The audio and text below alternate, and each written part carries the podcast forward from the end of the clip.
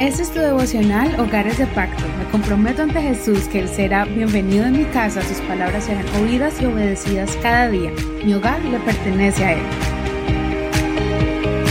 Doy la bienvenida en el nombre de Jesús. Vamos a continuar con el estudio de la palabra del Señor del libro de los jueces. Estamos aprendiendo muchas cosas de este libro acerca de la historia de Israel, cómo fue su decadencia espiritual y nosotros podemos aprender a no cometer el mismo error. El capítulo que corresponde al día de hoy es el capítulo 14 del libro de los jueces. El título del tema de hoy es La voluntad de Dios permisiva. La voluntad de Dios permisiva. Jueces 14, vamos a leer desde el verso 1. Entonces Sansón descendió a Timnat y vio en Timnat a una mujer de las hijas de los filisteos. Cuando regresó se lo contó a su padre y a su madre diciendo, He visto en Timnat a una mujer de las hijas de los filisteos, ahora pues tómenla para mí por mujer.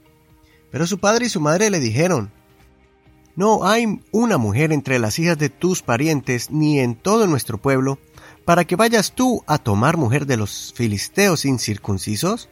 Pero Sansón dijo a su padre, Tómala para mí, porque ella me gusta. Su padre y su madre no sabían que esto provenía del Señor, quien buscaba un motivo contra los filisteos.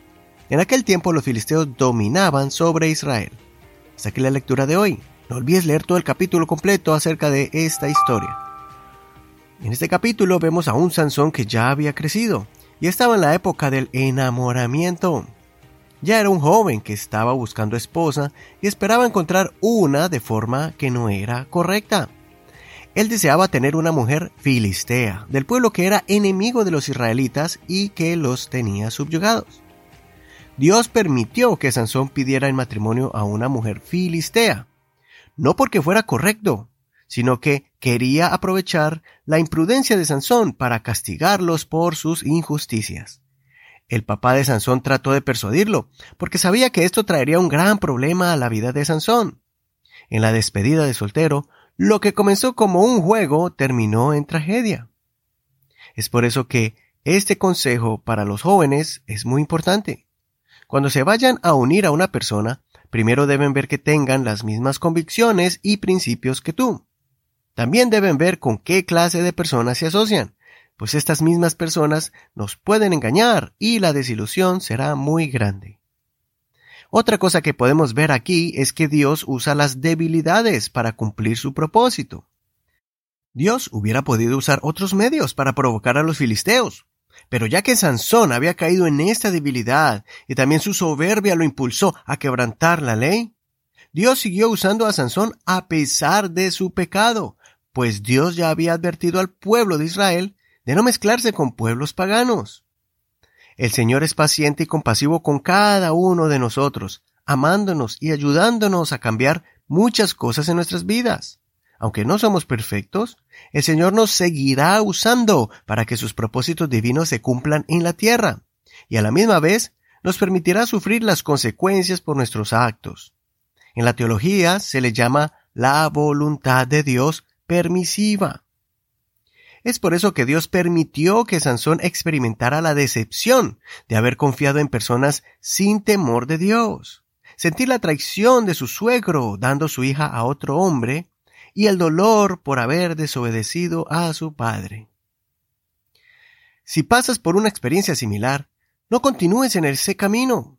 Apártate del dolor y de los errores y no los vuelvas a cometer. En vez de culpar a otros, llenándote de amargura en contra de la gente, más bien reconoce que esa acción fue una decisión equivocada e imprudente. Sea que hayas tomado la decisión por ignorancia o por un impulso de altivez o conciencia. Dios te ama tanto que te permite pasar por la consecuencia, sufrir la pérdida, y te da una nueva oportunidad de enmendar el error, alejándote de ese mal camino, cortando con malas amistades que te rodean, arrepintiéndote por todo el daño que te hiciste y que le hiciste a los que te aman, y volviendo una vez más al camino de la vida, la verdad y al plan de Dios contigo. Como dijo el apóstol Pablo a los Corintios acerca de este tema, que encontramos en Primera de Corintios capítulo 3, verso 14 al 16. Si permanece la obra que a alguien ha edificado sobre el fundamento, Él recibirá recompensa. Si la obra de alguien es quemada, Él sufrirá pérdida, aunque Él mismo será salvo, pero apenas como por fuego. ¿No saben que son templo de Dios y que el Espíritu de Dios mora en ustedes? Hasta aquí la reflexión de hoy.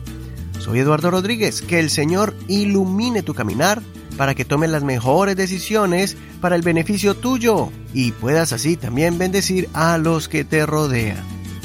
Gracias por escuchar este devocional, gracias por compartirlo con tus amistades. Puedes buscarnos en la red social Facebook, encuéntranos como Hogares de Pacto Devocional. Ahí podrás encontrar las notas y el enlace, el link a este audio. También estamos en Spotify, Google Podcast, Apple Podcast y muchas plataformas más. Y gracias a todos los que se han comprometido con este ministerio para bendecirlo y así poder llegar a otros hogares. Bendiciones de Dios para ti. Hasta mañana.